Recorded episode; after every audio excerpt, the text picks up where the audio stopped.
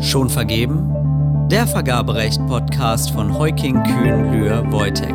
Diesmal kommunaler Wohnungsbau. Ja, herzlich willkommen, liebe Zuhörerinnen und Zuhörer, zu einer neuen Folge unseres Podcasts Schon vergeben. Wir starten aus der Sommerpause. Wir haben uns vorgenommen, jetzt ähm, diesen Podcast weiterzuführen, weil wir einfach sehr gutes Feedback dazu bekommen. Wir haben in den letzten Folgen vor der Sommerpause schon ein paar speziellere Themen aufgegriffen und werden das jetzt auch in Zukunft machen. Und äh, starten heute mit dem Thema sozialer Wohnungsbau, auch als Aufgabe der Daseinsvorsorge. Mm, das hat auch so ein bisschen den Ursprung darin, dass wir in den letzten Monaten immer mal wieder von Mandanten an, mit diesem Thema konfrontiert wurden und es immer spannender wird für öffentliche Kommunen. Ja, mein Name ist Rebecca Drebs und mich begleitet heute Frau Dr. Ute Jasper. Und ich stelle direkt mal die Frage, Frau Jasper, warum ist das Thema denn vergaberechtlich überhaupt von Interesse? Ja, erstmal herzlich willkommen, liebe Zuhörerinnen und Zuhörer. Ich freue mich, dass Sie dabei sind. Das ist ein Spezialthema, das wird nicht jeden interessieren, aber wir merken auf unseren Tischen, dass es immer mehr Leute interessiert, vor allen Dingen Kommunen, aber auch natürlich Wohnungsbauunternehmen. Und die Fragen, die dabei aufkommen, sind dann immer auch vergaberechtlich interessant, weil es um Leistungsbeziehungen geht. Das Thema kommt jetzt auf.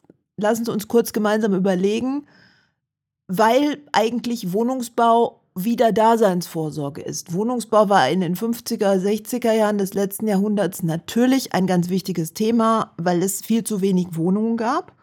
Und denselben Fall haben wir jetzt wieder, vor allen Dingen in Städten mit Studenten, ähm, entsteht doch ein großer Bedarf, mehr Wohnungen zu bauen. Es gibt immer mehr einzelne Haushalte und dadurch wächst dieser Wohnungsbedarf. Zugleich, und das wird aus meiner Sicht oft vergessen, ähm, hat man aber den Klimaschutz zu bedenken. Also wir können nicht einfach sagen, wir brauchen jetzt mehr Wohnungen, Wohnungsbau, Wohnungsbau, sondern wir müssen ja auch überlegen, dafür werden Ressourcen verbraucht, dafür werden Flächen versiegelt und man muss das Ganze in Einklang bringen.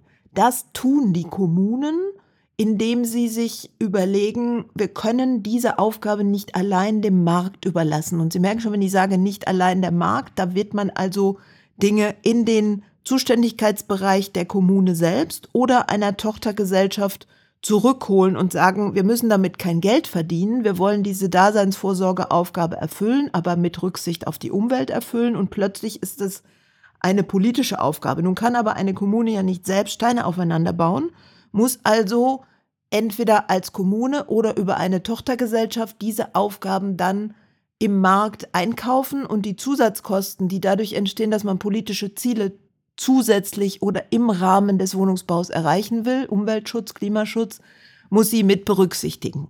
Das ist jetzt die hohe Flughöhe. Wenn Sie das runterzoomen, stellen sich daraus viele Fragen auf den verschiedenen Ebenen. Ich habe gerade eigentlich drei Parteien genannt. Einmal die Kommunen, dann kommunale Tochtergesellschaften oder Beteiligungsgesellschaften, die diese Aufgabe erfüllen und darunter die diejenigen, die dann die Bauleistung selbst oder die Instandhaltung oder die Verwaltung der Wohnungen erbringen. Das können kommunale Töchter sein, aber auch Dritte. Also drei Ebenen, Kommune, kommunale Tochter, Dritte. Und die Leistungsbeziehungen dazwischen, die sind auch vergaberechtlich relevant, nicht nur, da gibt es noch Beihilfe und Fördermittel und vieles andere mehr, aber wir konzentrieren uns jetzt hier in diesem Podcast zunächst mal auf das Vergaberecht und ich hoffe, ich habe so ein bisschen äh, klar machen können, dass hier viele vergaberechtliche, wie soll man sagen, nicht Fußfallen, aber doch gewisse Risiken entstehen, aber auch Chancen. Und die wollen wir Ihnen jetzt gerne gemeinsam vorstellen.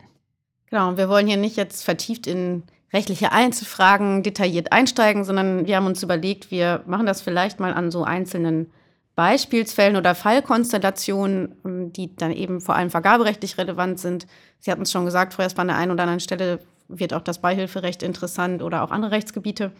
Ähm, jetzt hat so eine Kommune eine Wohnungsbautochter und äh, will Wohnungen im sozial geförderten Bereich oder im preisgedämpften Wohnungsbau bauen lassen durch diese Tochter. Muss diese Wohnungsbautochter denn ausschreiben? Sehr schöne Frage, sehr schöne Antwort, die alle Juristen begeistern wird. Es kommt darauf an. Diese Wohnungsbautochter, die schon in der Kommune lange tätig ist, die hat ja meist das Ziel zu sagen, ach, mit dem ganzen Vergaberecht wollen wir doch nichts zu tun haben. Wir sind wie andere Wohnungsbaugesellschaften am Markt tätig.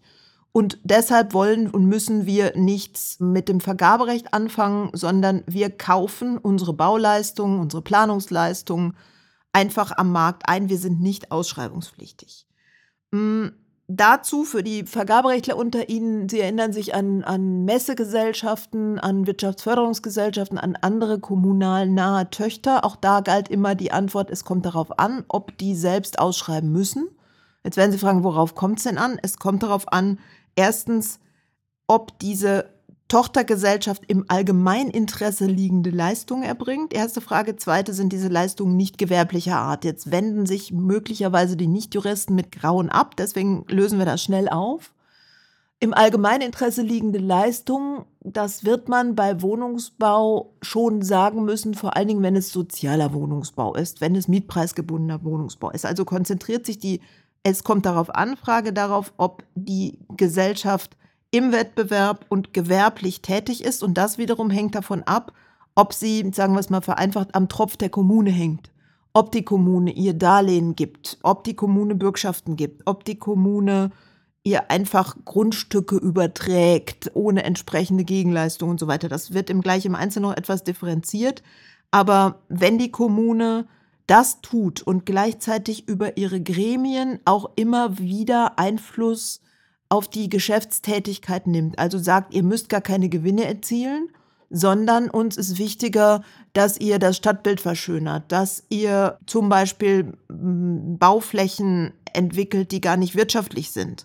Wenn die Kommune also reingerätscht und sagt, Gewinnerzielung ist nicht vorrangig, sondern andere Ziele, dann ist diese Tochtergesellschaft öffentlicher Auftraggeber. Das kann man im Juristischen noch im Einzelnen nachlesen. Wie gesagt, es gibt sehr viel Rechtsprechung dazu, zu Messegesellschaften, zu Wirtschaftsförderung, auch zu Wohnungsbau. Und die Entscheidung hängt immer davon ab, hängt die Tochter in, ihren, in ihrer Tätigkeit, in ihrer Gewinnerzielungsabsicht an der Kommune. Wenn das so ist, dann ist sie öffentlicher Auftraggeber und muss selbst ausschreiben. Wenn das nicht so ist und wir betreuten, betreuen und beraten viele Wohnungsbaugesellschaften, die nicht ausschreiben müssen, die wir auch entsprechend beraten haben, wie ihre Satzung zu gestalten ist. Wenn also die Kommune nicht eingreift und die Wohnungsbaugesellschaft mit Gewinnerzielung arbeiten darf, dann ist sie nicht ausschreibungspflichtig.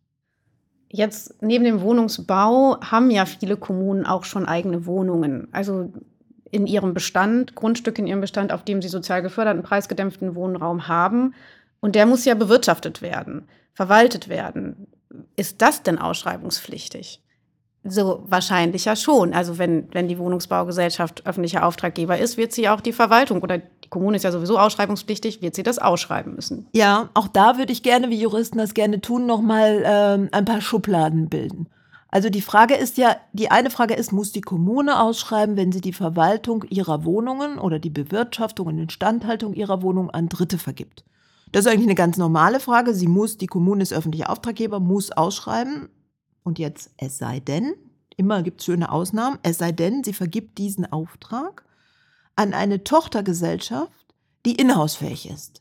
Wenn diese Wohnungsbaugesellschaft inhausfähig ist, also von der Kommune beherrscht wird, keine privaten Gesellschafter hat und auch nicht am Markt im Wettbewerb tätig ist, also nur die kommunalen Wohnungen verwaltet, dann könnte ich und dürfte ich diese Wohnungsbautochter auch direkt beauftragen, ohne auszuschreiben. Wenn die kommunale Wohnungsbaugesellschaft aber, so wie eben dargestellt, mit der Gewinnerzielungsabsicht am Markt tätig ist, dann kann sie nicht gleichzeitig unter die Schutzkäseglocke der Kommune schlüpfen und sich da die Aufträge ohne Wettbewerb abholen. Also entweder ich bin als kommunale Wohnungsbautochter am Markt tätig, im Wettbewerb, dann brauche ich das Vergaberecht selbst nicht anzuwenden, dann aber auch kann ich mir nicht zu Hause bei meiner Stadt die Aufträge ohne Wettbewerb abholen. Oder umgekehrt, ich bin eine kommunale Tochter am Tropf der Kommune mache nur kommunales Geschäft auf Weisung, bin inhausfähig, schön, dann kann ich auch Aufträge ohne Wettbewerb bekommen. Das ist eigentlich die Unterscheidung, das macht auch ordnungspolitisch Sinn, dass man sagt, entweder gilt das Vergaberecht zwischen Kommune und Tochter dann muss es die Tochter nicht nochmal anwenden. Oder es gilt nicht zwischen Kommune und Tochter, weil Inhouse, dann ist der Schritt an den Markt, aber in dem Moment, wo die Tochter was macht und dann muss die ausschreiben. Also alles eigentlich ganz sauber und logisch, wenn man es dann zu Ende denkt. Ja, es geht ja letztlich immer darum, dass öffentliche Gelder dann eben auch im Ausschreibungsverfahren verwendet werden. Genau. So, jetzt ähm, haben wir schon gesagt, manche Kommunen haben eine Wohnungsbautochter, setzen damit Wohnraum um, nicht wirtschaftlichen Wohnungsbau um. Was müssen Sie beachten? Also die andere Möglichkeit wäre ja, die Stadt baut selbst, das bindet viel Personal und hat einen hohen Kostenaufwand. Das haben wir schon eben angesprochen, Wohnungsbaugesellschaft in privater Rechtsform, das wäre zum Beispiel eine GmbH oder eine GmbH und Co. KG.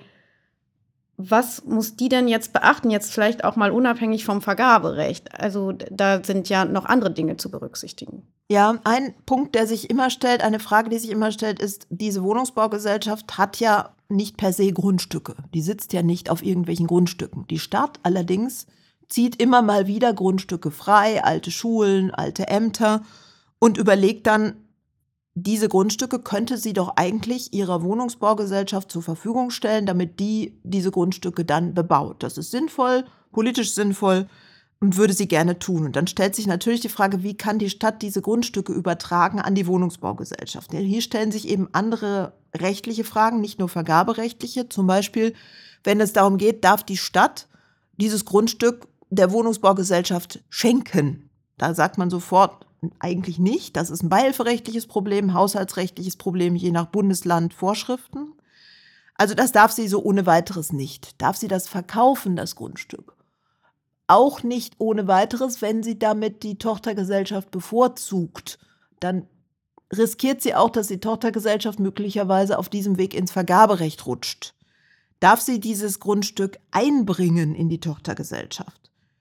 das ist schon eher ein Weg, der über eine Sacheinlage, jetzt sind wir im Gesellschaftsrecht, eine Kapitalerhöhung bei der Tochtergesellschaft bewirkt und dann dazu führt, dass die Kommune auch eine wertvollere Tochtergesellschaft hat. Also da kommen wir beihilferechtlich, haushaltsrechtlich, gesellschaftsrechtlich eigentlich in einen Weg, der ganz gut gangbar ist, aber wo man genau hingucken muss, wie man das im Einzelnen ausgestaltet.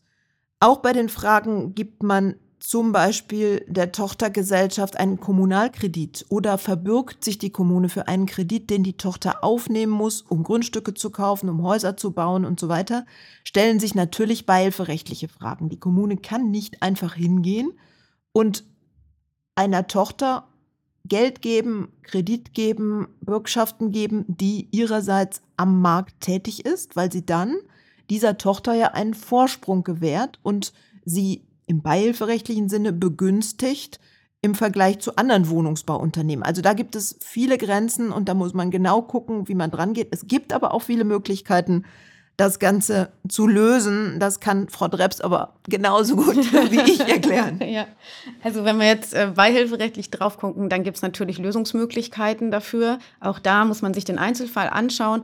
Aber ähm, ohne jetzt wirklich tief ins Beihilferecht einzusteigen, wird, wäre die Gesellschaft dann eben auch mit der Aufgabe, des sozialen Wohnungsbau als sogenannte Dienstleistung von allgemeinem wirtschaftlichen Interesse zu betrauen. Das heißt, ganz formal mit einem Verwaltungsakt, mit einem Gesellschafterbeschluss mit dieser Aufgabe zu betrauen. Denn dann gibt es im Beihilferecht Ausnahmen und solche Dinge wie Einbringung von Grundstücken, äh, Bürgschaften für Kredite werden dann bis zu einem gewissen Grad zulässig.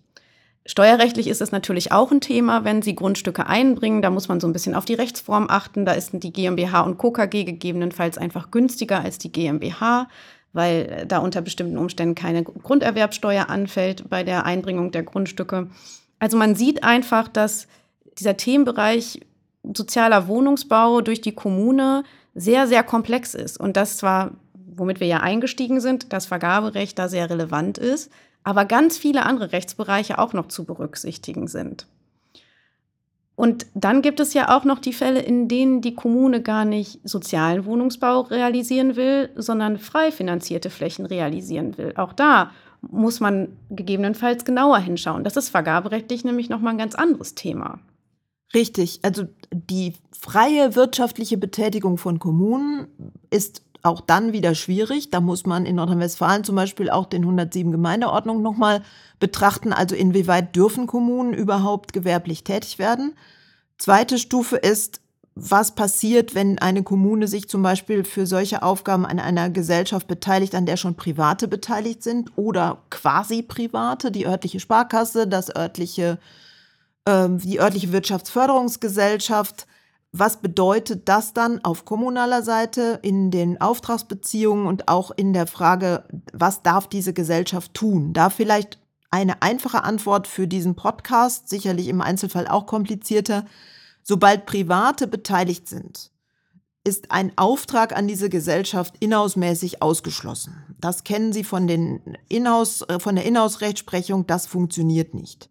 Und soweit diese Gesellschaft wirklich am Markt in Konkurrenz tätig ist, auch wenn keine Privaten beteiligt sind, ist es quasi ausgeschlossen, da Inhouse-Aufträge zu erteilen. Und ob die Kommune sich da überhaupt beteiligen kann und soll, ist eher fraglich. Wir empfehlen lieber die Welten getrennt zu halten und zu sagen, das, was die Kommune politisch tut mit Steuergeld, das sollte sie eben nicht im Wettbewerb zu anderen machen, sondern dann auch wirklich politisch umsetzen. Und ganz wichtig scheint aus unserer Sicht der Rat, diese gewerbliche Tätigkeit mit Gewinnerzielungsabsicht nicht zu vermischen mit öffentlicher Tätigkeit, denn das geht meistens schief. Dann sollte man eher in zwei Säulen denken und sagen, so wie bei Tochtergesellschaften, die Schulen bauen. Wir machen eine Tochtergesellschaft, die ist inhausfähig und die macht hier die politisch relevanten Dinge und die muss auch kein Geld verdienen.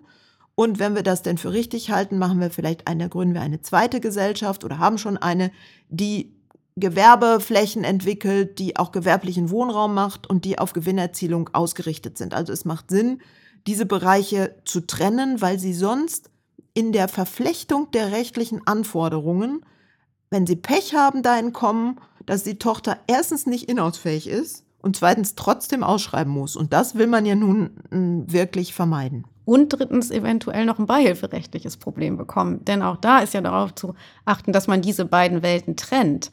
Eine ge ausschließlich gewerbliche oder vornehmlich mit Gewinnerzielungsabsicht tätige Tochter, die kann beihilferechtlich viel schwieriger sein. Und da ist auch keine Möglichkeit, über eine Betrauung das zu lösen, als jetzt eine, eine inhausfähige Tochter, die wirklich auf Daseinsvorsorge ausgerichtet ist. Ich hoffe, wir haben Sie nicht komplett verwirrt mit den verschiedenen Fällen. Sie können sich das vielleicht abbindend und zusammenfassend, Sie können sich eigentlich, wenn Sie etwas umsetzen wollen in dieser Art, erstmal die gute Nachricht merken. Die Ziele, die Sie politisch haben oder die eine Kommune politisch hat, die kann man mit Mitteln des Vergaberechts, des Beihilferechts, des Haushaltsrechts, des Kommunalrechts, des Steuerrechts, also mit unserem Handwerkskasten und mit ihren Möglichkeiten erreichen. Man muss nur aufpassen, dass man nicht alle Ziele ineinander mischt, denn dann wird's gefährlich. Das ist vielleicht die Zusammenfassung. Muss sich das richtige Modell aus den verschiedenen Bausteinen zusammenbauen und dann vielleicht noch so ein bisschen feilen und schmirgeln, damit es genau zu der jeweiligen Kommune und vor allen Dingen auch zu der Ausgangslage, die ja meistens nicht bei Null anfängt, dann passt. Und dann geht das schon ganz gut. Ja, vielen Dank, dass Sie das nochmal so schön zusammengefasst haben, Frau Jasper. Ich bedanke mich bei den Zuhörerinnen und Zuhörern fürs Zuhören und freue mich auf die nächste Folge. Wenn Sie Fragen haben oder Anregungen, gerne weiterhin unter schonvergeben.heuking.de. Und ähm, ja, bleiben Sie uns gewogen. Vielen Dank. Ich danke auch. Ciao.